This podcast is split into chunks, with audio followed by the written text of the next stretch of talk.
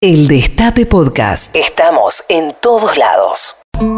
Oye obrera, oye obrero, deténgalos de chiquitos, que ya cuando grandecitos se parecen a los perreros. ¿Qué me contás? Tati Almeida, Charlie Pisoni y la voz de los que tienen algo importante para decir. En el Destape Radio. Buenos días, aquí estamos en este nuevo horario. ¿De qué me contás? Buenos mediodías, 12 y 9 del mediodía en este sábado lluvioso. Buen día, querida Tati Almeida. ¿Qué tal, Carlita? Habrás corrido, Charlie, ¿eh? Estuviste muy bien, querido, el C5N. ¿eh? Gracias, Tati, buenísimo, gracias. Buenísimo, Gracias. Escúchame, sí, un día asqueroso realmente. ¿Te gusta la lluvia vos o no? No hay mal tiempo que nos pare, che. Así que ahí estamos con nuestro programa ¿Qué me contás? Que a partir de hoy, ya lo hemos dicho, va a ser todos los sábados a las 12 del mediodía, como siempre, por Sí. el destape, ¿verdad? Así es. ¿Te gusta la lluvia, Tati? Me encanta. ¿Sí? ¿Vos sabés que me gusta mucho? Sí, sí. ¿Y qué te gusta hacer en la lluvia? ¿Te gusta Ay, leer algo? Estar cuando llueve así fuerte, Sí. mirar a través de los vidrios, este, qué sé yo, uno se pone muchas veces nostálgica, ¿viste? Ah, te pone nostálgico. Sí, a veces sí. Este, generalmente, ya te digo, me gusta, pero no. Cuando éramos también, cuando yo iba al normal, que Sí. llovía, me encantaba caminar bajo la lluvia. Llegaba empapada, Empapada. a casa. Pero a esta altura no, querido. ¿eh? Claro. No. no. Escúchame, Tati, ¿estás leyendo algo? Vos sabés que estoy leyendo un libro de Marcelo Marmer, el psiquiatra, viste, del self. Bueno, un libro buenísimo, buenísimo. Lo tengo allí, espérate, ahora el título no lo tengo en claro. Está muy bien porque, digamos, como en la ficción, pero está contando el caso de, muchas familias que tienen desaparecidos, pero una forma muy, muy original. Que vos sabés que con esta pandemia, yo veía, bueno, como lo sigo viendo, películas, series, qué sé yo, no podía leer, Charlie, no, me te- no concentraba. te concentrar. Pero ahora sí, estoy leyendo esto y también el libro de Nilce Boller, Divina. Ah, mira qué bueno. libro que ha escrito ella, ¿viste? Qué bueno. Como sobreviviente. ¿Ya te lo mandaron? ¿Ya lo tenés con vos?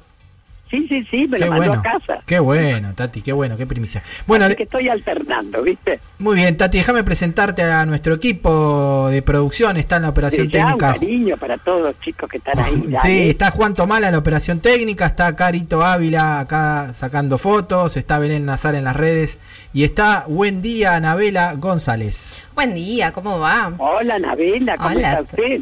Muy bien, muy bien acá. Acá en la mano tengo una Santa Evita, que nos dejaron una estampita de Santa Evita muy linda, así que bueno, La dejamos acá, hoy que nos estamos cuide. pro- protegidos por, por Evita. Bueno, yo les cuento que hoy tenemos sorteo nuevamente, eh, sorteamos dos libros eh, de nuestros amigos de Página 12, un libro de Evo en la mira y otro en Breve Cárcel de Silvia Moloy. Para participar, ¿qué tienen que hacer? Escribirnos en nuestras redes en arroba el, des- el destape, no, arroba que me contás, Sí. en Instagram y Twitter. Y Tati, ¿qué pregunta tienen que responder para participar? Exactamente, tiene que responder dónde nació nuestra invitada de hoy, Verónica Magario. ¿eh? Ahí está. ¿Dónde nació? Perfecto. Y si les parece, nos pueden mandar mensajitos al WhatsApp del Destape al 11 25 80 93 60. Pueden participar por ahí al sorteo y pueden mandar mensajes a Tati, a Charlie también. Eh, así los pasamos al aire. Buenísimo. Déjame, Tati, eh, vamos a escuchar, mira, escucha esta musiquita que te quiero comentar algo, a ver.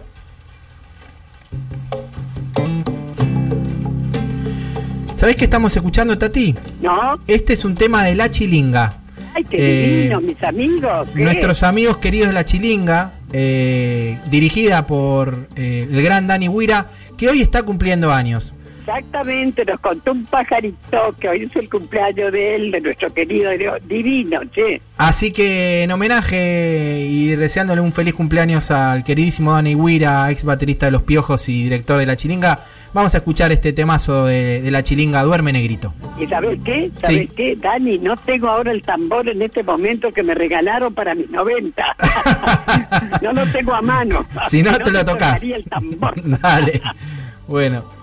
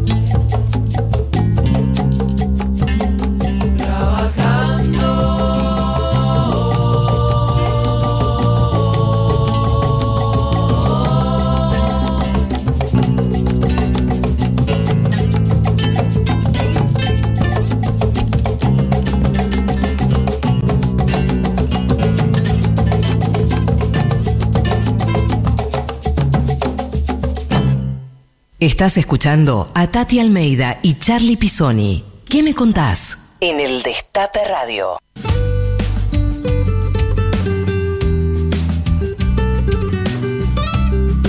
Seguimos en ¿Qué me contás? Y déjenme presentarles a nuestra querida invitada del día de la fecha. Ella nació en el año 69, sufrió el exilio en México, es madre de dos hijos, comenzó a trabajar formalmente en la política de la mano del ex gobernador Alberto Balestrini en la década del 90. En 2011 fue elegida concejala y presidió el recinto hasta que en 2013 juró como diputada nacional por el Frente para la Victoria. En 2015 renunció a la banca tras ser electa intendenta de La Matanza. Y desde octubre es, perdón, desde diciembre es vicegobernadora del 2019 es vicegobernadora de la provincia de Buenos Aires. Es, así es. ¿Estás por ahí, Vero? Hola. Hola, buen día, ¿cómo están? Pero muy bien. Escucho, digo un poquito bajito, pero bueno, acá estamos, desde La Plata. pendiente que tenías con nosotros. Bienvenida, mi querida, ¿eh? Gracias, Pati, querida. Gracias a toda la audiencia. La verdad que sí, que les debía, les debía la nota, pero estamos en tiempos de mucho, mucho, mucho trabajo en la provincia de Buenos Aires. les pido mil Bueno, Vero, visto que se llama nuestro programa, ¿qué me contás? Así que nos vas a contar muchas cosas que te vamos a preguntar. Bueno, sabemos, ¿no es cierto?, que la última dictadura te exilaste junto con toda tu familia en México, donde vivieron durante ocho años A ver, contanos, ¿cómo fueron esos años lejos de la Argentina, no? Siendo vos tan joven. Sí, siendo una niña. Bueno, parto de la Argentina. Nosotros finalmente salimos el 17 de octubre del 77, porque estuvimos en el norte de la Argentina durante un tiempo, allá en la provincia de Jujuy. Mm. Yo cursaba el tercer grado, no lo pude terminar y llegué a México y empecé a cursar el cuarto grado. Eh, viví como niña y como adolescente, porque cuando volví a la Argentina ya cumplía los 15 años, justo, pocos días antes de cumplirla.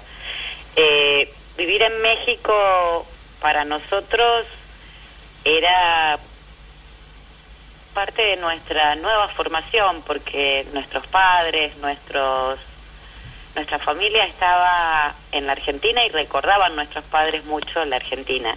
Ahora vivíamos todos juntos, es decir, todas las familias que estábamos allá, cada vez que llegaba una abuela era la abuela de todos. Cada vez que llegaba un tío era el tío de todos nosotros y nos juntábamos todos los domingos, esperábamos siempre los domingos para las kermés que se armaban. Y recuerdo que, que nuestras madres jugaban con nosotros todo el día y, y los padres generalmente estaban charlando de la Argentina y de lo que pasaba en la Argentina.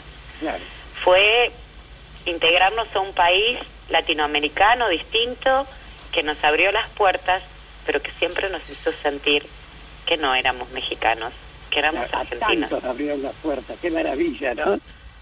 los famosos Argenmex, ¿no? Verónica. claro, claro, exactamente. Eh, mira, Tati, te, te, cuento una anécdota. A ver. Eh, la, la, la más importante. Yo fui abanderada en los tres primeros años de la secundaria y no pude llevar la bandera porque no era de nacionalidad eh, ah, mexicana. Esas cosas nos marcan, pero también nos marcaba la vuelta, el poder volver, el poder reencontrarnos con nuestra familia, con nuestras costumbres, que en realidad las sostenían nuestros padres, que eran los que nos contaban lo que era la Argentina, porque nosotros habíamos salido muy chicos y, y se van perdiendo los registros y te vas criando en otros lugares. Para mí volver a la Argentina eh, creo que fue de las cosas más maravillosas que me pasó. Aprender a tomar mate, porque lo hice cuando volví a la Argentina, porque ah, te imaginas que era imposible conseguir un paquete de yerba y el paquete de yerba que se conseguía lo tomaban, el mate lo tomaban los adultos. Eh, ir a la cancha a ver un partido de fútbol que fue para mí hermoso. Eh, bueno, reencontrarme con mi familia, con mis tíos, con mis abuelos, con los que estaban vivos y con aquellos que habían partido que también fui a saludarlos. Pero lo más lindo de todo fue conocer a los argentinos y reconocerlos y reconocerse uno mismo en ello, en sus costumbres, en su solidaridad, en esta cosa tan hermosa y maravillosa que tenemos de, de los amigos, de, de, la amistad, de la familia, eh, que eso tal vez en, en países del resto de Latinoamérica y más aún los que estuvieron en Europa eh, lo vivieron totalmente distinto. Nosotros tenemos una idiosincrasia única y, eso nos hace de un valor eh, inmenso, inconmensurable, la verdad, sí, Ahora... Y, y después de encontrar la historia, la historia de por qué nos habíamos ido y por qué habíamos vuelto y qué había sucedido en el medio de eso. Yo, vos sabés, Tati, que me negué mucho a escuchar la historia siempre contada por mis propios padres, pero sí siempre la escuché de nuestra gente, de nuestro pueblo, de todos los que la contaron. Mm. Y ahí entendí muchas cosas de nuestros padres. hablando de tus padres, porque tu viejo eh, Raúl fue un cuadro político muy importante de Montoneros, ¿cómo fue ser hija de, de ese militante? Incluso leímos que también tenías discusiones. Contanos un poco, a ver. Bueno, como, como toda adolescente que, que primero no se quería ir de México, que vino a la Argentina Este, y quería quería haberse quedado allá y seguir mi vida allá. Yo ya me estaba proyectando la universidad en México. Bueno, fue desprenderse nuevamente de, los amigos cuando había arraigado. Eh, el exilio, una de las cosas que nos eh, afectó mucho a todos los que la vivimos, fue el desarraigo, ¿no? La pérdida de nuestros lugares, de nuestra familia, lo que les decía recién.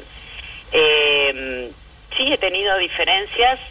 Eh, por supuesto, yo nací en la democracia en la Argentina, eh, entonces tuve una mirada distinta desde la política, desde cómo transformar de la política con papá, pero no dejo de reivindicar a mi padre como un hombre que este, puso su vida al servicio de su pueblo, tal vez, para mi entender, eh, con mecanismos equívocos, pero fundamentalmente lo que hay que rescatar es esa gran generación de esa época mm. que lo que quería era luchar por su pueblo y esa dictadura que vino a perseguir a quienes luchaban por sus ideales y reivindicaban sus ideales.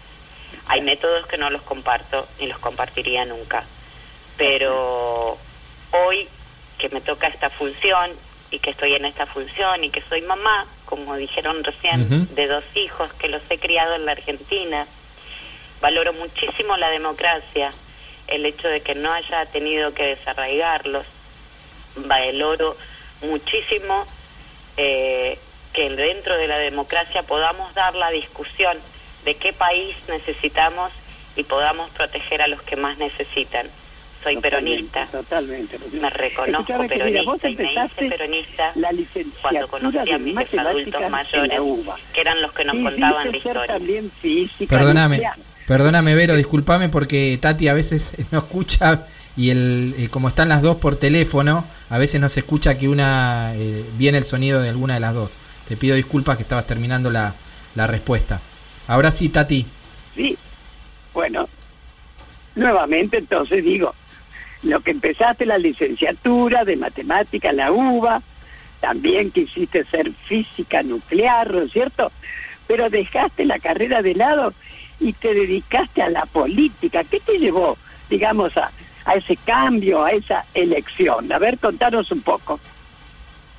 Bueno, lo, lo, primero, siempre me gustaron las ciencias exactas y, y sí, la verdad que hubiera sido una gran científica, era mi pasión. Creo que gran parte de las circunstancias familiares no permitieron en ese momento que pudiera seguir estudiando.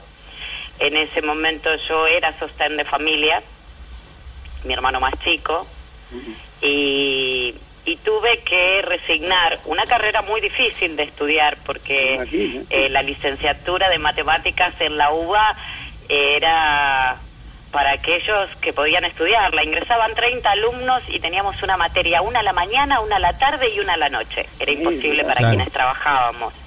Ir al Balseiro significaba dejar a todos. Entonces esas fueron las circunstancias por las cuales no pude continuar con esa vocación que tenía y, sin duda eh, me empecé a vincular, ya estaba absolutamente vinculada, yo venía del centro de estudiantes, eh, era una época en que mm, nosotros, bueno, yo me recibo en el 87, así que imagínense que en el 88, 89 nuestro país pasaba por situaciones muy complejas. Este Recuerdo la hiperinflación, nuestros barrios de la matanza, la pobreza que se vivía y que se comenzó a vivir en aquellos tiempos. ¿Y cuál era mi destino? La solidaridad con la gente, el cuidado de la gente. Ahí me empecé a dedicar a la docencia y en, entre la mezcla de la docencia y la mezcla de estar en los barrios junto a, a nuestros adolescentes que tantas necesidades tenían, y el haberlo conocido en el medio a Alberto Balestrini, un hombre que, que marcó muchísimo mi camino dentro, dentro de, del peronismo y, y de la matanza, sin duda, junto al que empezamos a recorrer una, una generación entera llena de ideales en nuestro distrito que era La Matanza. Eso me volcó a la militancia, a la política y fundamentalmente porque creo que es la herramienta. La política es la que va a transformar desde estos lugares, desde el Estado, hoy como lo hace Alberto, tomando decisiones todo el día, como lo hace Axel en nuestra provincia, tomando decisiones frente a las distintas situaciones críticas, pero fundamentalmente eh, pudiendo dar salud, protección eh, y acompañamiento a los sectores que más lo necesitan, a todos los sectores, pero fundamentalmente a aquellos que más los necesitan en los momentos de crisis. Muy bien. Verónica, vamos a las preguntas importantes, porque se comenta que sos muy buena asadora. Este, ¿Es verdad? ¿Cómo aprendiste esa técnica? Sí, sí, es verdad. Me separé muy joven del papá de mis hijos. Eh, mis hijos tenían cinco y dos años. Y mamá estaba separada de papá, así que, y mi hermano era chico, entonces no nos quedó ningún varón en la casa que pudiera hacer asado. Así que con mamá empezamos a hacer los primeros intentos y, y fundamentalmente yo fui la que me dediqué. Ya hace más de 20 años aprendí a hacer asados y es una de las cosas que más disfruto, salvo este año. Debo confesarles que no me he podido hacer un solo asado, eh, pero disfruto eso de levantarme el domingo, tomar unos mates, leer el diario. Yo aún sigo leyendo el diario de papel, me encanta. aún así, por supuesto, también leo el resumen de noticias y ponerme a prender el fuego y, preparar el asado. ¿Y qué cortes van ahí a la época iba a hacer las compras, ahora no tanto. ¿Qué cortes? Ahora compran mis hijos que son un poco más grandes. ¿Qué cortes van a la parrilla de Verónica Magario?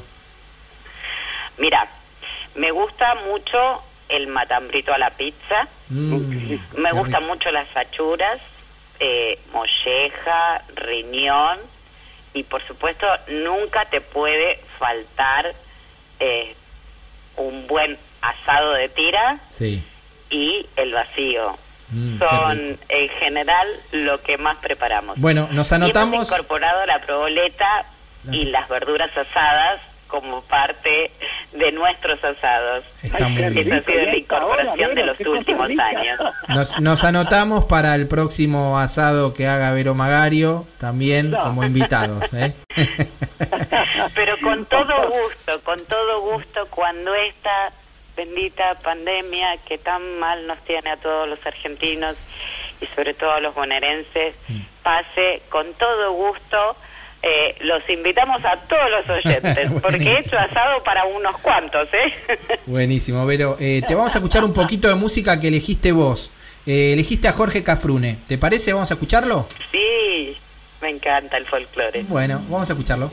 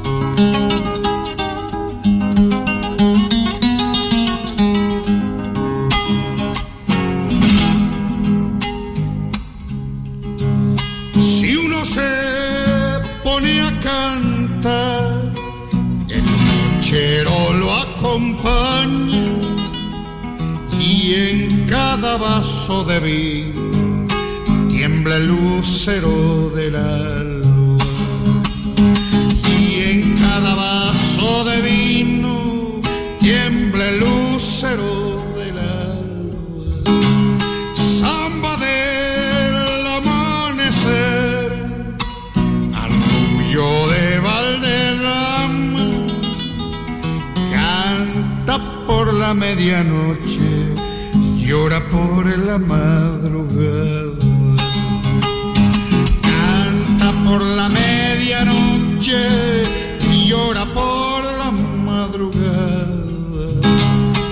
Nochero, solito, brotes del alba, ¿dónde iremos a apaga Valderrama?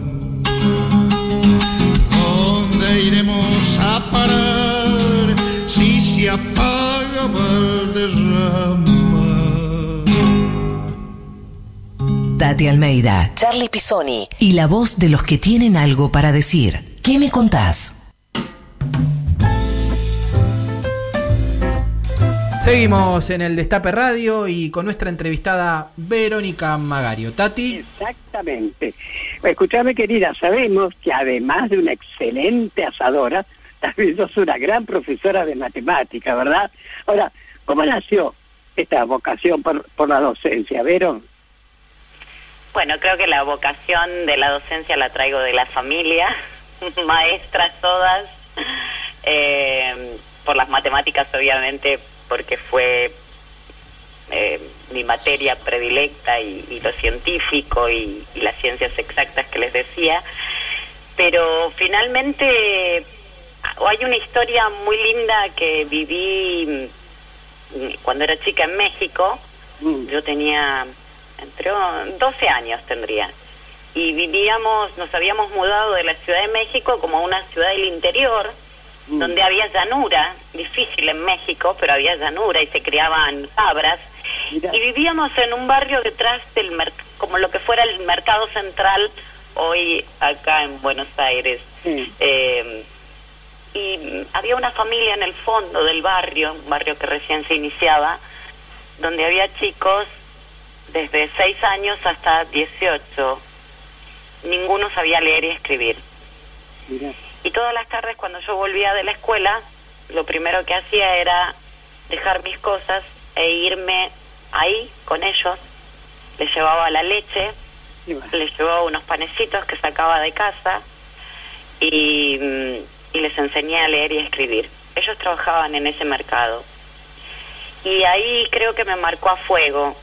¿qué te Eh, hoy, hoy para mí la docencia y la educación es la segunda familia, es parte de la formación, es parte de las oportunidades a los chicos y es una vocación. Como quienes estamos en política, es una vocación hacia el otro, hacia ese ser que se está formando y que necesita del acompañamiento de un maestro, de una maestra, de un profe, de una profe, eh, que no solo aporte conocimientos, sino que aporte aprendizaje, que aporte oportunidades e igualdad. Concibo así la docencia y así es como la conciben cientos de miles de docentes en nuestra Argentina. Siempre fue una de las mejores vocaciones que digo yo, como las de los médicos, ¿no? Claro, claro. Eh, es trabajar por los otros. Y la verdad que mm, en cada paso que doy, en cada cosa que hago, mm, este, que hago, perdón, me sale esa alma de docente, indefectiblemente.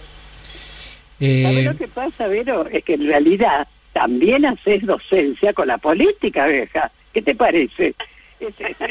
enseñar, ¿no es cierto? Enseñar y aprender.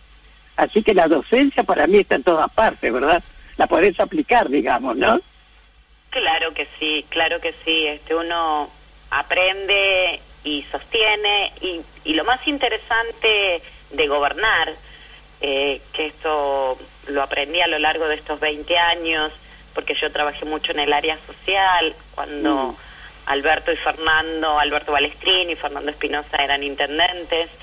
Eh, después fui intendenta de La Matanza y hoy me toca ser vicegobernadora. Uno desde acá, desde estos lugares, puede transformar eh, y utiliza esa vocación docente, ¿no? A ver, Matanza acaba de recibir un premio de la UNESCO eh, como ciudad del aprendizaje, elegida entre todas las ciudades del mundo. Y esto es parte de una gran tarea que, que hicimos desde el 2009 junto a todos los docentes. Pero ¿cómo se hizo? Dando oportunidades. ¿Y cómo se trabajaron esas oportunidades? Llevando computadoras a las escuelas públicas, donde no había, en los jardines de infantes, para que los chicos empezaran a hacer sus primeros trazos ahí. Eh, también, por supuesto, equipando eh, con, con las netbooks, que fueron uno de los grandes programas nacionales que dieron oportunidad y igualdad a los chicos de la secundaria. Y lo más importante que pude hacer cuando fui intendenta, eh, tal vez paré muchas obras, tal vez no tuve el acompañamiento del gobierno de Vidal y mucho menos del gobierno de Macri, pero sí hice una gran inversión y les entregamos en forma gratuita todos los manuales eh, de matemáticas, lengua, sociales, naturales e inglés. A todos los chicos de la primaria y comenzamos a hacer lo mismo con los chicos de la secundaria. Esto significó un antes y un después en el aprendizaje de esos chicos, porque esos chicos no tenían sus libros, sus manuales, esos chicos no tenían sus computadoras, esos chicos no tenían cómo aprender o cómo practicar después de que salían del aula. Y eso, esas acciones que uno hace, o como hoy que enfrentamos esta pandemia y mm. ponemos eh, la fuerza de fortalecer el sistema sanitario, la provincia de Buenos Aires tiene solo 82 hospitales provinciales y 258 municipales. Eso quiere decir que la provincia nunca se ocupó de la salud de la provincia, de los bonaerenses. ¿Y qué hicimos nosotros? Multiplicamos las instalaciones, las camas frente a esta pandemia. Se ha hecho una inversión única provincial.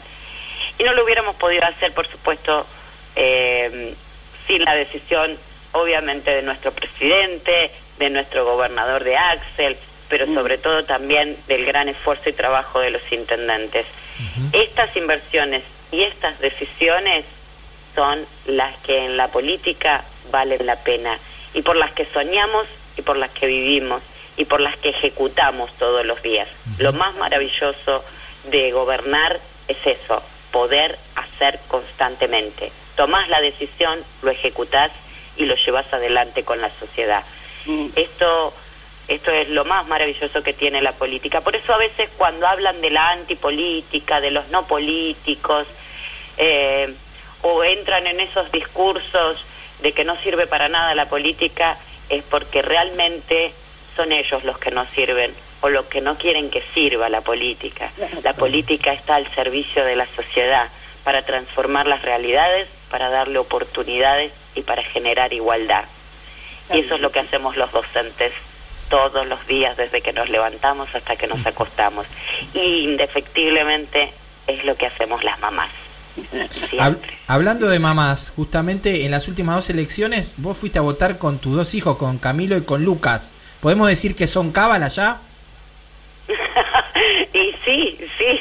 Obviamente que Lucas y Camilo van a tener que seguir viniendo. Todo el tiempo, por favor. Porque indefectiblemente siempre que acompañaron ganamos. Así que sí, están grandes.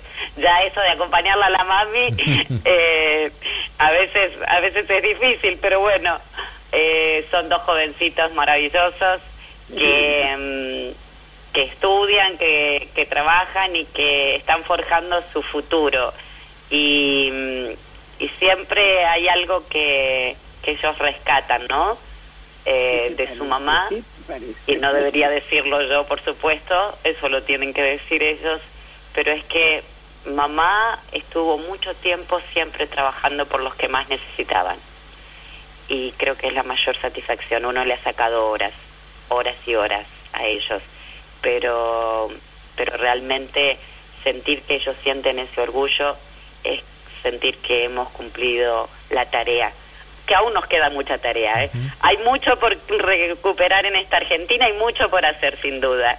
Y lo vamos a hacer porque tenemos esa convicción, esa decisión y porque además vamos a equilibrar las cosas. Hay que recuperar, después de que pase esta pandemia, hay que empezar a pensar en la pospandemia, en lo que se viene, en los sectores que más afectados van a quedar, en los sectores de los comerciantes, de nuestras pymes.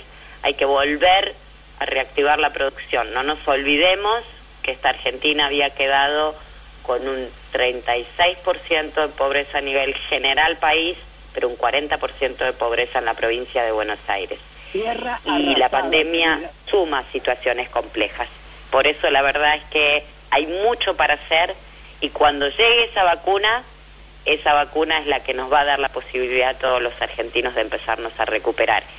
Y ya algunas acciones como las que ha hecho el presidente, reestructurar la deuda, el pago de la deuda externa que hicieron adquirir el gobierno anterior para que paguemos todos los argentinos. Hemos postergado esos pagos y esos pagos ahora se van a invertir adentro de la Argentina, reactivando la, la obra pública, la obra privada, reactivando la mano de obra, poniendo mucho, mucho trabajo sector al consumo, a la producción. Eh, esta es la Argentina que queremos y esta es la que vamos a construir también en la provincia de Buenos Aires. Muy bien. Tati. Mira, esta semana se cumplieron 73 años, Dios, de la promulgación del voto femenino, ¿no es cierto? Y en el 2015 vos fuiste la primera mujer en encabezar la intendencia de la matanza.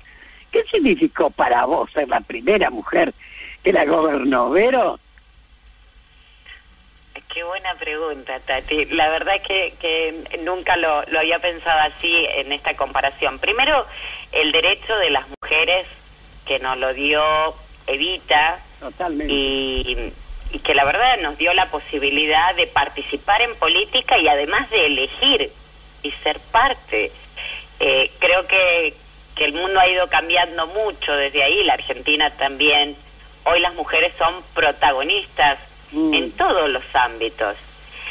Y la verdad que haber llegado a ser intendenta de mi distrito, eh, el distrito que me tomó por adopción, yo debo ser claramente sincero, yo nací en la provincia de Santa Fe y cuando volví a la Argentina eh, ya había estado viviendo en La Matanza y en algunas otras ciudades del conurbano, pero a partir de que volví a mis 15 años, volví a La Matanza y a Celina y, y viví toda- todos estos años ahí. Eh, pero bueno, la verdad que ser eh, la intendenta de ese distrito tan grande, Uh, eh, con tanta disparidad. Una de las cosas que siempre, siempre digo yo, comparamos con la ciudad de Buenos Aires, a La Matanza y su presupuesto. Eh, la Matanza tiene como presupuesto para los 2 millones, casi 400 mil habitantes, al lado de los 3 millones de capital, tiene un presupuesto de 15 mil millones cuando la ciudad tiene un presupuesto de 485 mil millones. Imagínense las disparidades que se crean y las diferencias que se crean.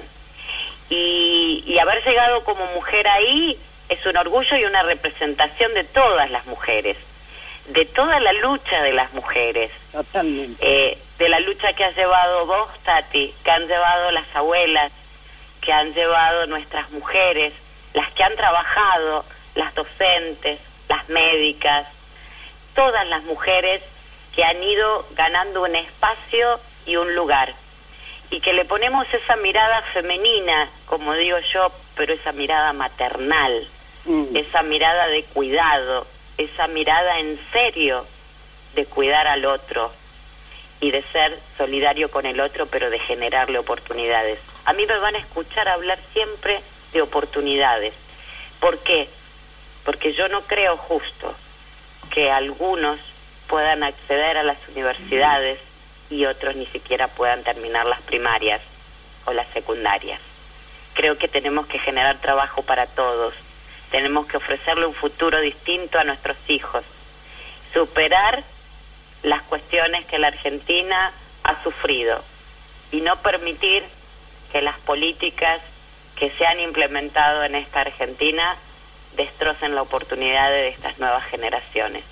Y eso es a lo que vinimos y a lo que estamos haciendo. Y como mujer me siento orgullosa porque soy mamá y porque eso es fundamental para nosotras. ¿no? Totalmente. Muy bien, Verónica, vamos a seguir escuchando música elegida por vos eh, en esta mañana de folclore eh, que elegiste. Vamos a escuchar a Teresa Parodi, dale. Bien, gracias.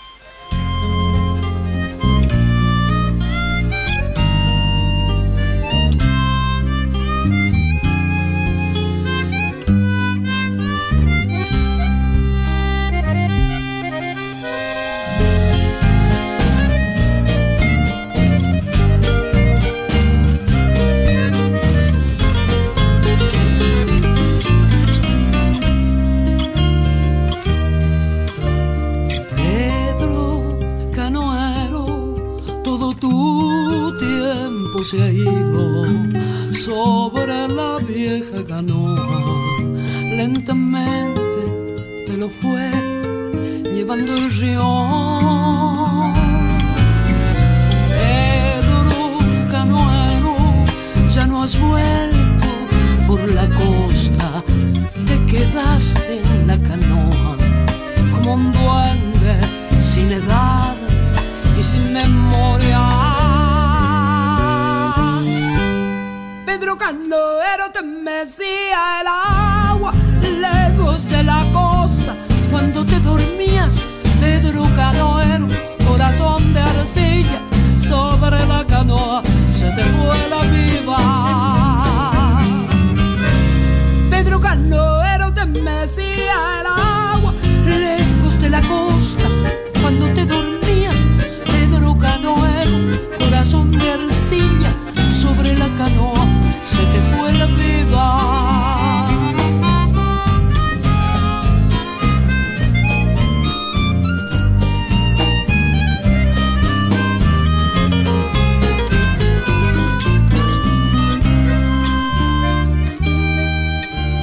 Pedro Canoero, la esperanza se te iba sobre el agua amanecida. Esperanza, Pedro, al fin no tuvo orillas. Pedro Canoero te mecía el agua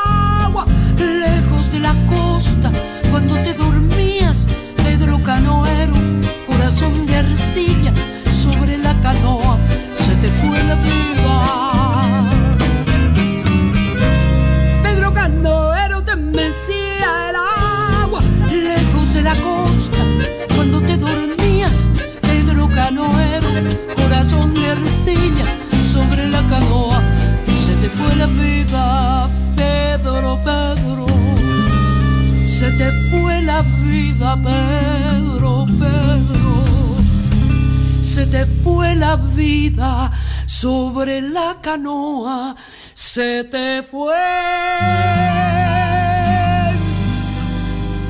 la vida.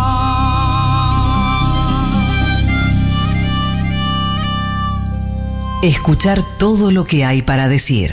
¿Qué me contás?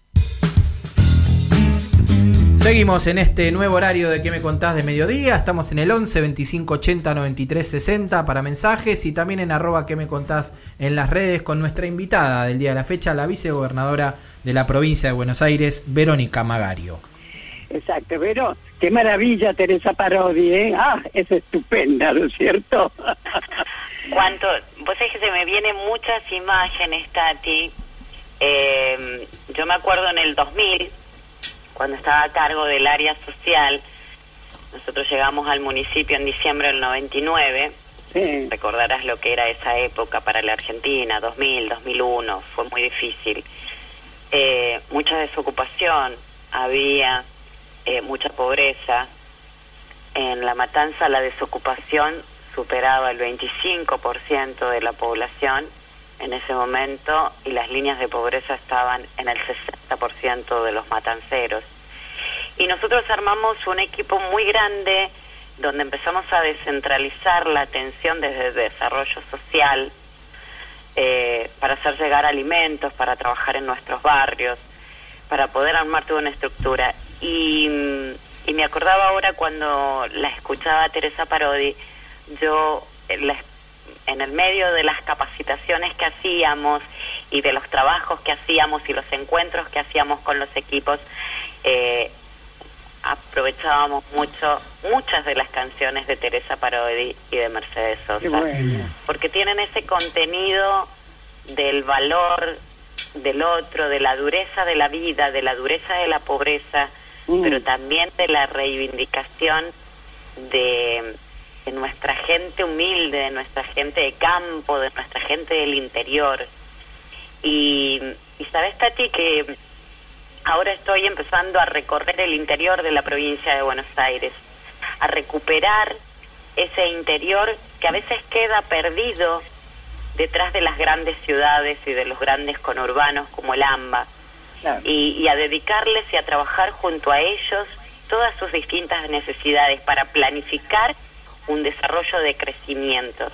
Eh, pero los recuerdos de aquel 2000, 2001 eh, fueron muy fuertes, porque ahí fueron, como decías antes, las mujeres las que se pusieron al frente de esa crisis y salieron a preparar allá después del 2001 eh, las ollas, los comedores, donde se daba de comer a la población. Fueron las que no se deprimieron y salieron adelante y lucharon por sus hijos y porque el alimento no faltara en ninguna casa. Fueron las primeras emprendedoras, fueron las mujeres las que se pusieron y se ponen siempre al frente de las crisis. Eh, ahí se nos desplomaban los varones, que venían estando acostumbrados a trabajar y a hacer el sostén familiar. Pero las mujeres pusieron alma, corazón y vida, como digo yo. Eh, es lo más maravilloso. Haber construido esas redes junto a todas las mujeres, las docentes, las médicas, las enfermeras, eh, las mujeres de los barrios, eh, las de las iglesias que nos acompañaban muchísimo y nos acompañan, eh, trabajar con ellas en cada barrio frente a cada situación y cada cuestión. Es así como se construye, como se construye la vida. Y esas canciones llenas de valores son las que hacen que recordemos nuestros grandes valores. Por eso cada tanto las escucho, para no olvidarme y para que no nos olvidemos ninguno. Siempre hay que tener memoria, siempre hay que hacer justicia y fundamentalmente justicia con quienes más la necesitan. En estos tiempos que se habla de cortar la libertad, cortar la libertad, libertad es acceder a la educación, libertad es acceder a la salud, libertad es acceder al trabajo, libertad es estar cuidado, no salir a la calle mientras hay una pandemia que arrasa. Por eso digo, recuperemos en serio nuestros valores y no los deformemos. Eso es lo mejor que le podemos enseñar como buena docente a nuestra sociedad y a nuestros jóvenes, ¿no? Que son los que vienen, los próximos. Escuchame, bueno, va a pasar un tema muy muy triste, muy preocupante, que es el caso de Facundo Astudillo Castro, ¿no es cierto? Que nos tuvo tan mal, tan mal, esto, y nos sigue teniendo, ¿no? Ahora, hay muchos indicios, ¿no es cierto?, que marcan que la policía bonaerense está totalmente implicada en el caso, ¿no? ¿Qué sé yo? ¿Cuáles son las medidas a seguir? ¿No? Si se comprueba, si se comprueba lo que, qué sé yo, salta a la vista. Pero bueno, hay que comprobarlo, ¿no? Bueno, ¿qué medidas van a seguir? A ver. Mira, en cuanto a eso, Tati, como, como en todas las cuestiones de este estilo, eh, nosotros estamos, somos los primeros que pedimos la investigación y la aclaración De, de, Astudillo Castro, del caso de él. Eh, claramente, sí, la policía estuvo involucrada, la policía este, le va a caer todo el peso de la ley. Y, y, realmente nosotros lo que queremos es acompañar a la familia, esclarecer esto cuanto antes, colaboramos para que permanentemente se encuentre eh, realmente eh, qué pasó y, y, y ser los primeros en ejecutar y caer con todo el peso de la ley que haga falta. Eh, nadie, nadie puede abusar de la vida de nadie. Eh, las fuerzas policiales, las fuerzas armadas, las fuerzas como gendarmería, esas fuerzas están para cuidar a los ciudadanos, están para protegerlos, están fundamentalmente para hacer tareas como ha hecho el ejército en esta pandemia, cocinar, llevar alimentos todos los días a los barrios. La policía está para cuidar a los, nuestros jóvenes y a nuestras familias y a nuestra gente. No eh, los derechos humanos deben ser respetados absolutamente. Y las viejas historias que vivió la Argentina no queremos que se sigan repitiendo. Así que para eso estamos trabajando también ahora en esta nueva etapa y con el nuevo punto de coparticipación que vamos a tener, eh, este nuevo aporte eh, nacional que, que, nos hace el presidente en eh, ir mejorando esa, esa policía de Buenos Aires. Esa policía de Buenos Aires también tiene que ser de vocación, pero no de vocación de gatillo fácil, no de vocación eh, donde deformemos las cuestiones, sino al contrario, una vocación por profesionalizarse primero y segundo, por ser una fuerza que nos esté cuidando a todos, que combata el delito, pero no que nos mate a nuestros jóvenes ni a nadie, por supuesto. Estamos totalmente de acuerdo.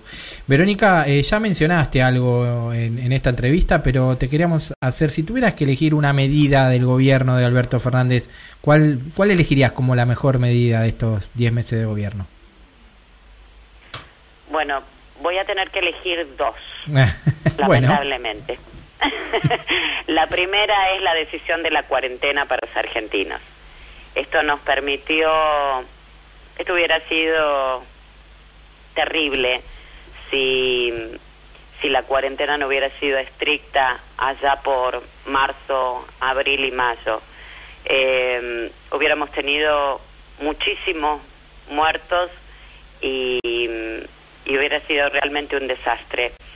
Eh, la cuarentena nos permitió en el AMBA sobre todo poder fortalecer el sistema de salud, poder tener algunos remedios como el plasma, algunas curas como el plasma, poder estar más cerca de la vacuna y también nos permitió una cosa que poco se sabe.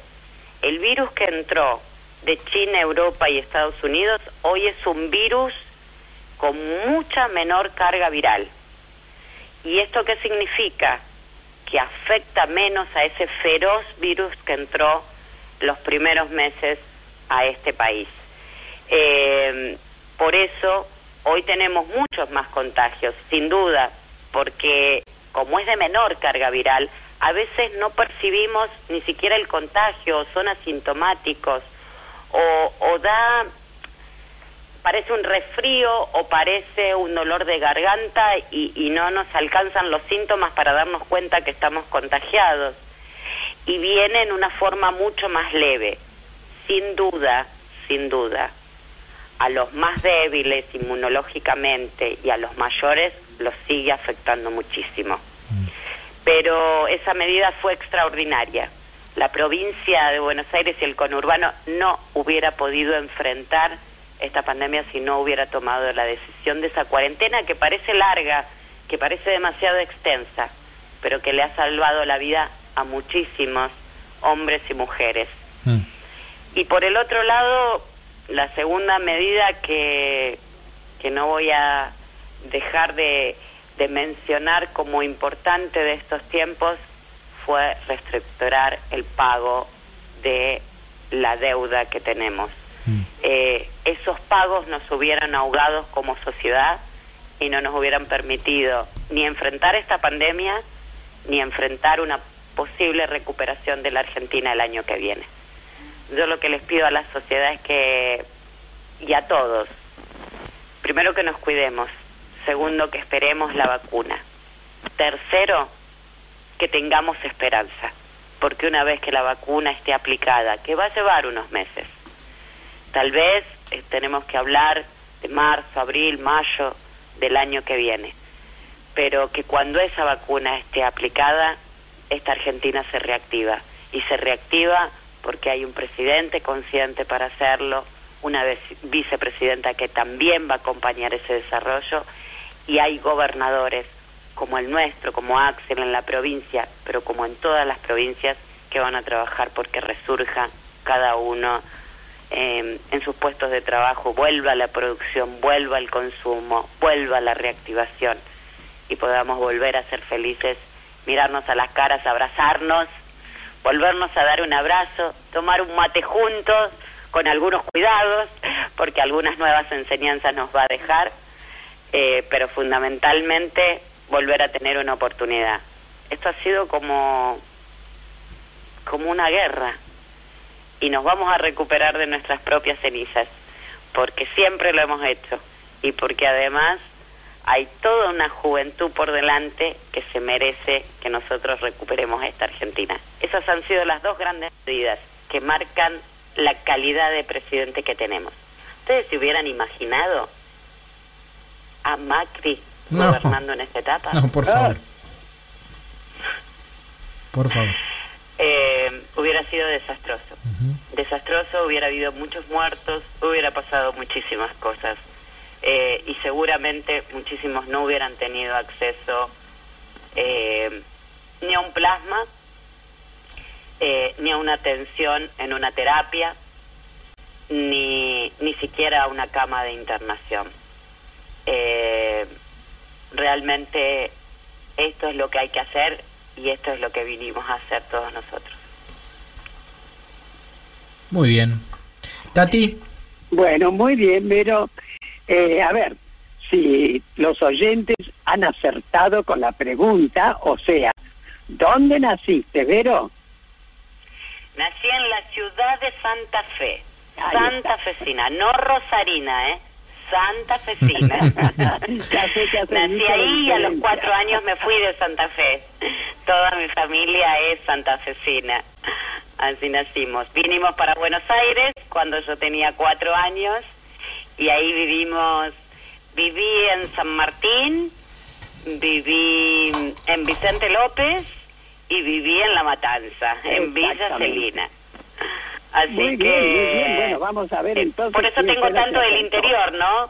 Y, y por ahí van a ver que alguna S me como, como todos los santafesinos. bueno, ahí está la pregunta del sorteo, entonces Ya está respondida. contestada. Bueno, mi querida, estamos llegando al final de la entrevista, no del programa. Por supuesto, con errores, como pasan siempre, algunos problemitas con el teléfono, sobre todo yo, que estoy bastante Beethoven, ¿viste? Pero lo pasaste bien, Vero, contanos. Genial, la verdad que, que muy ameno y muy a gusto. Eh, Tati, vos siempre con, con tu calidez, es un programa hermoso. La verdad que me han traído un montón de recuerdos y creo que, mm, que además de tu calidez, tu lucha, tu lucha que siempre hay que reivindicarla, eh, ese abuso de, de aquellos niños, de aquellas situaciones que, que no se lo merecían y, y el abuso desde el Estado, el abuso, el genocidio, bueno, realmente eh, verte a vos con, con esa fuerza y esa vitalidad que tenés, nos pone y nos doblega a todos a redoblar los esfuerzos, a sentirnos con esperanza y a sentir que este programa de radio y este ratito que pasamos juntos a mí me da mucha, mucha fuerza para seguir adelante y que hay que transmitirle mucha fuerza y esperanza a todos los bonaerenses y a todos los argentinos. De verdad que la necesitamos, no nos caigamos, no nos decepcionemos. Miren que vamos a salir adelante, de todo se sale adelante. Ya lo creo, no te vamos a, como el por los problemas ¿eh? A Hoy en la era de la tecnología lo que más falla es la tecnología. Quédate tranquila. Así, bueno, mira, viste que nuestro programa se llama ¿Qué me contás? A ver si nos contás alguna anécdota, algo que te haya pasado y que a lo mejor nunca lo comentaste, ¿viste? Sería muy lindo, dale. ¿Alguna anécdota que alguna vez no haya comentado? Sería bueno, a ver. Tener la primicia. Yo creo que, que la anécdota más linda eh, que he tenido y, y, es de estos últimos tiempos. Uno, por supuesto, como mujer, la, la cosa más maravillosa que nos pasa siempre son los hijos y los nacimientos de nuestros hijos, que los vivimos contando todos los años, ¿no? Cada vez que cumplen años. Pero a, a mí me pasó algo eh, muy lindo hace tres años, tres, cuatro años atrás, donde recibí un videíto en, en mis redes de, de un nene, Agustín, que este me, me mandó ese videito, lo subió él a las redes. Él era no vidente, es no vidente. Mira. Y quería tener su tablet para poder seguir estudiando. Y ni bien, ni bien este, me, me lo acercaron y, y lo vi en las redes, lo primero que dije es, soy mamá, soy docente y salí yo personalmente a comprar esa tablet y se la llevé personalmente. Me abrazó y me dijo, gracias Vero, como si me conociera de toda la vida y no me conocía. Para mí eso refleja la anécdota más linda de estos últimos tiempos. Como intendenta, Vero, qué satisfacción. Eh, es esa, es esa nuestra función, nuestra obligación, es ese nuestro corazón y eso es lo más lindo que me ha pasado. Bueno, bueno, Vero, muy bien, te agradecemos muchísimo que nos hayas acompañado y por supuesto está pendiente cuando podamos el famoso asadito y nos seguiremos comunicando, querida, ¿eh? Y te felicitamos. Sin duda, Tati, sin duda. El asadito lo haremos para festejar todos los cumpleaños atrasados. Perfecto, un beso enorme y la verdad que ha sido un placer estar hoy con ustedes bueno, en este sábado medio lluvioso. Así es, pero te felicitamos por ser mujer y el papel maravilloso que seguís haciendo ahora como vicegobernadora, acompañándolo a nuestro querido Axel. Muchas gracias, Vero. Hasta prontito, ¿eh? Gracias a ustedes y a todos los que nos escuchan. Muchas gracias. Enorme. Un beso grande. Pistones de un curioso motor de humanidad.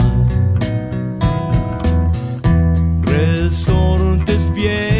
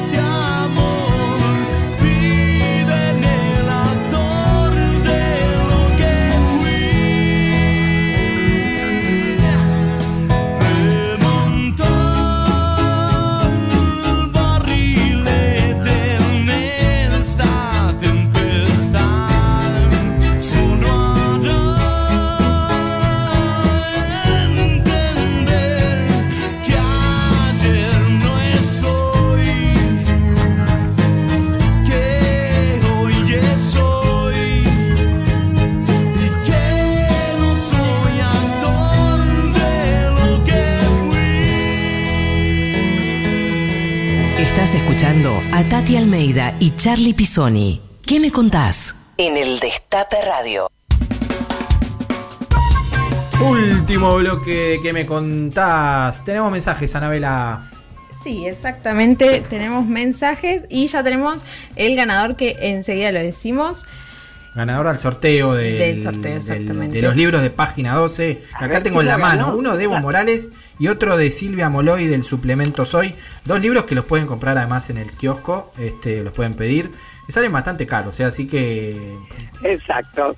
están buenos los regalitos. Bueno, por acá, desde Río Gallegos, Tony dice, estoy escuchándolos y la verdad quiero agradecerles por dejarnos conocer parte de la vida de la querida Verónica Magario, una mujer muy criolla. Gracias, Río Gallego. bueno, es ¿Cuánto, una finalidad. Perfecto. cuánto viento en Río Gallego, eh? Exactamente. Y en redes preguntan, ¿nos vamos a seguir haciendo los boludos, boludes o vamos a hablar del parecido de Charlie con Luca Prodan? No. ¿Qué decís al respecto? Ya que me han dicho muchos parecidos, pero ese nunca, ¿eh? Bueno, eh, y vamos con el ganador ahora sí de el sorteo de los libros de página 12 es Gabriel de la Matanza. Ah, mirá, Así justo. que bueno, Justo de la matanza. ahí se- se van exactamente. Por, eh, me parece que por WhatsApp ha contestado, Caro. No, bueno, no la veo, pero sí, me parece que WhatsApp. Ok, perfecto. Así que ahora vamos a comunicarnos con él. El ganador es de la Matanza. Buenísimo.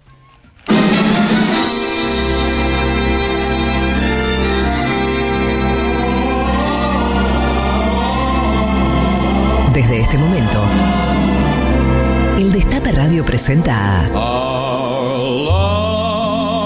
Rochín Marchafiotti canciones militantes que siempre quisiste volver a escuchar.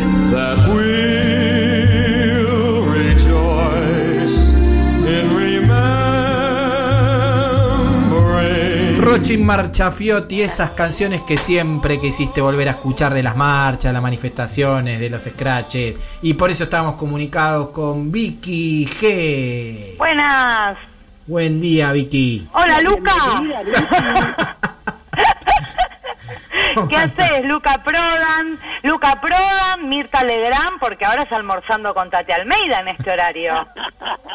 Por favor, querida, ¿eh? Almuerza hoy Vicky G, actriz monotributista. Odalisca, porque he visto que bailás también en las redes, estás dándole al... Le estoy dando la danza porque la pandemia, yo soy de las que siguen en cuarentena estricta, tuve COVID, etcétera, entonces solo hago compras. Con lo cual, si no empiezo a mover el cuerpo, se complica. Más vale, más vale. Estoy haciendo unos instructivos de con danza árabe, hice cómo barrer bailando danza árabe, voy a hacer cómo ponerse el barbijo correctamente, hoy a la tarde lo subo a Instagram y después un homenaje el 17 de octubre. Ah, se viene el homenaje con danza. Se viene árabe. la danza temática de árabe, a- hasta que venga la parte de hacer los shows en vivo que vienen en un par de semanas. Mientras tanto, hay que entretener al público, Tati, se nos ¿Qué cae si no. Ah, ya lo creo, ya lo creo. Se va el padrón, se va con otra ca- con otro candidato. Inspirate por eso, Vicky, dale, ¿eh? Hay que retener los votos. Así que bueno, vamos a escuchar nuestra canción militante, un clásico de clásicos. Clásico de clásicos, a ver. A ver, A ver.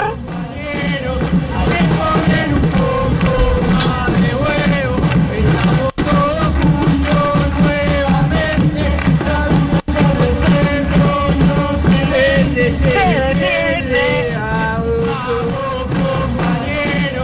Hay que poner un poco más de ovarios. varios, tal cual. Temazo de... La educación del pueblo no se vende. se defiende. Bueno, pasó por todas las décadas. Por lo menos en mis 40 años me acuerdo de todas las edades haberla cantado. Sí, con distintos... Con disti- y aparte, el Vamos Compañeros, ese también incluye varios temas, ¿no? El Hubo- Rochín. claro, claro, los que cayeron son nuestra memoria, es el primero que se me viene a la cabeza y sí, es un hit, es una marca registrada, es un hashtag. Es un clásico, realmente. Un clásico, Es un clásico de clásicos. Y ahora, hablando de humor, como quien les habla, tenemos la canción militante de un humorista cordobés llamado Manuel Rodríguez Peroncho. Tati, ¿lo tenés? Sí, cómo no. Bueno, con mucho cariño nos dejó su A ver, mensaje. dale, dale.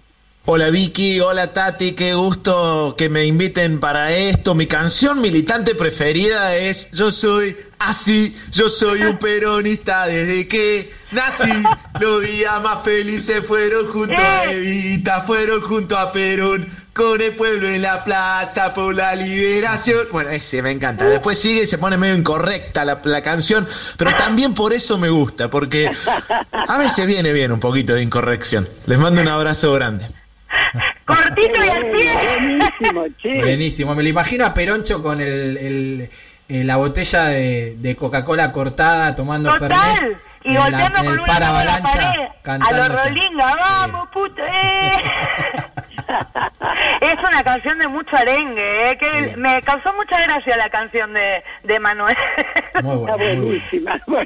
cómo la interpretó. Así que bueno, muchachos, un saludo a Caro y también a Anabela, ¿eh? Que Bueno, acá las productoras serán dados los saludos y este te agradecemos que siempre nos hagas recordar esta, estas canciones que, que cantamos muchas veces en las marchas, pero hoy las estamos analizando Sí. y, y las estamos cantando y aparte la- las- también las la- deconstruimos. las deconstruimos y las calificamos también, porque están las, que son un bajón. con esa imaginación maravillosa. Ay, gracias, Vicky. Tati. Ojalá algún día me des plata. Cuando me dicen, sos tan graciosa, digo, ojalá me diera plata, chiques. Bueno, así que bueno, pero ahora que estamos con Mirta Legrand con Derechos Humanos y Luca Prodan Ay, resucitado, Mirá vos. Che, nada de la Mirta Legrand, ¿eh? Por favor, ella que se quede con sus almuerzos y yo con nuestro programa. pero por, su- por supuesto, y aparte esta sesión es la contracara del Cantando por un Sueño. Nosotros siempre tenemos el plan B, que es el más nacional y popular. tal cual, Así que bueno. tal cual. Chiques, disfruten esta tarde de lluvia, los que puedan hagan sexting, los que pueden de la vida real, lo- me- me- los odio y los envidio. Yo sigo bailando árabe y me pueden buscar en redes, Charlie. Sí, te Dale, buscamos en Vicky dale, G Vicky. y en Sí, YouTube. búsquenme en arroba Vicky Grigela en Instagram Dale. o Vicky G Actriz, página de Facebook y vamos a bailar árabe mientras barremos, nos ponemos el barbijo y después, Buenísimo. quién sabe qué, de, qué depara. Dale, ahí nos vamos bailando, Vicky. Nos vamos bailando, un beso para todos. Luego, mi amor, Escuchar gracias, todo lo que hay para decir. ¿Qué me contás? La igualdad es una construcción diaria. Panorama de Derechos Humanos en ¿Qué me contás? Bueno, Tati, llegamos a la última parte de nuestro programa, a nuestro Así bloque de derechos humanos. Así es, sí, como siempre, tocamos derechos humanos. Mira, yo lo primero que quiero comentar es este reconocer y recordar al Cholo Budassi de San Nicolás. Yo lo conocí a este muchacho cuando fuimos con María Adela, María Adela Antocolet, que ella, su madre es originaria de ahí, justamente, mirá, cuando yo fui la primera vez a San Nicolás, fíjate que estuvimos en lo que es hoy museo, que era la casona maravillosa de la familia Gard, porque María de la Madre es Gard de Antocolet. Fíjate vos que el bisabuelo de María Adela, hija, era cónsul uruguayo y él justamente compró esa casa y así después vinieron todos, todos los descendientes, ¿no? Una casa maravillosa. Al lado hay todo un terreno, un galpón grande que era donde se guardaban los, los carruajes, ¿no? Bueno, a raíz de eso, yo cuando fui la primera vez lo conocí al Choro Budassi, ¿no? Que lamentablemente falleció este muchacho. Y te voy a leer algo muy lindo, muy lindo, que justamente María Adela escribió, ¿no es cierto?, sobre él, porque ahora el 28 fue el cumpleaños, ¿no? Y nos dice María Adela, tan joven, 59 años, falleció el cholo cuando parecía estar a pleno y le faltaba hacer tantas cosas. En diciembre de 2016, varios amigos, alarmados, porque hacía dos días que no aparecía por el centro nicoleño, lo encontraron muerto en su cama. Todavía no logramos reponernos de esa muerte. Vamos a, Ay, espérate que se me borró. Ahí está. Eh, vamos, eh, vemos la plazoneta de la memoria diseñada y construida en su homenaje y vale la pena visitarla en el cementerio local. Era el padre era panadero, la madre ama de casa, ex alumno del Colegio Don Bosco, el Cholo estudió Ciencias de la Comunicación en Rosario y sus últimos años fue profesor en la Escuela de Artes Nicoleñas.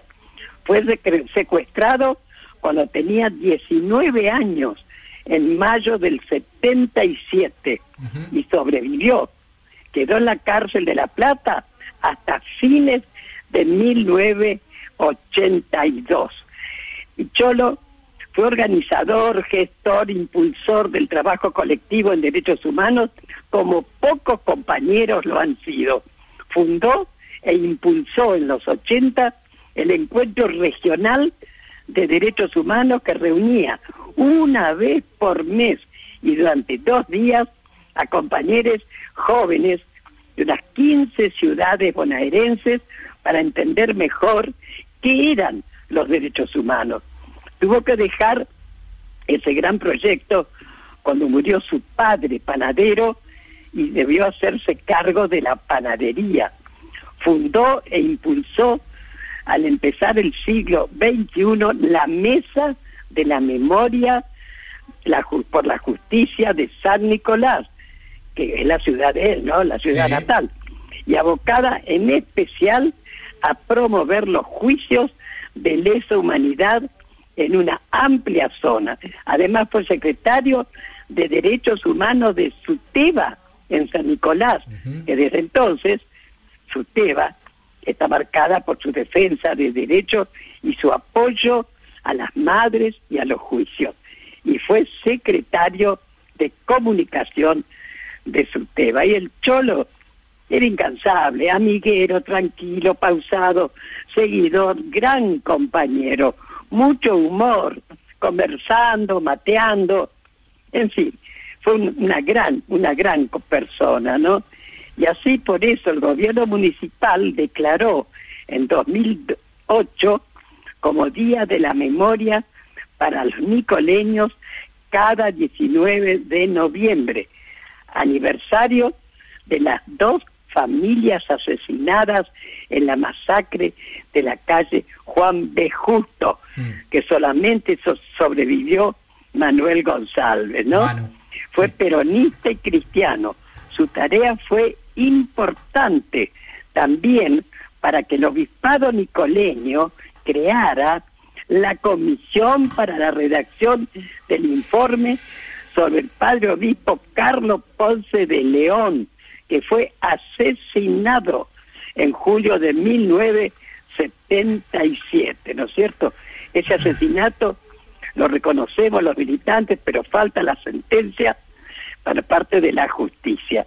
En fin, así de esta manera, ¿no es cierto? Lo recordamos a nuestro querido Cholo, que va a seguir siempre, siempre presente, Carlitos, ¿eh? Muy bien, Tati, así lo recordamos al Cholo Budasi y nos despedimos también de este programa de ¿Qué me contás? Hasta el próximo sábado, ¿te parece? Eh, totalmente, querido. Así que bueno, nada. Además, te vuelvo a repetir, Charlie, estuviste muy bien hoy en C5N, repudiando, como lo hemos hecho y tantísima gente, la prisión domiciliaria de este asesino. ¿eh? Bueno, muchas Chicos, gracias. Muchas chicas, gracias. oyentes, hasta el próximo sábado a las 12 del mediodía. Chau, chau. Chau, chau, Tati. Quédense a escuchar la repetición de Big Bang de Marcelo Figueiras, ¿eh? Acá en el Destape Radio. Hasta el sábado que viene. Hablar, escuchar, decir. ¿Qué me contás? Tati Almeida y Charlie Pisoni vuelven la próxima semana para darle voz a quienes tienen algo importante para decir. El Destape Podcast. Estamos en todos lados. El Destape Podcast.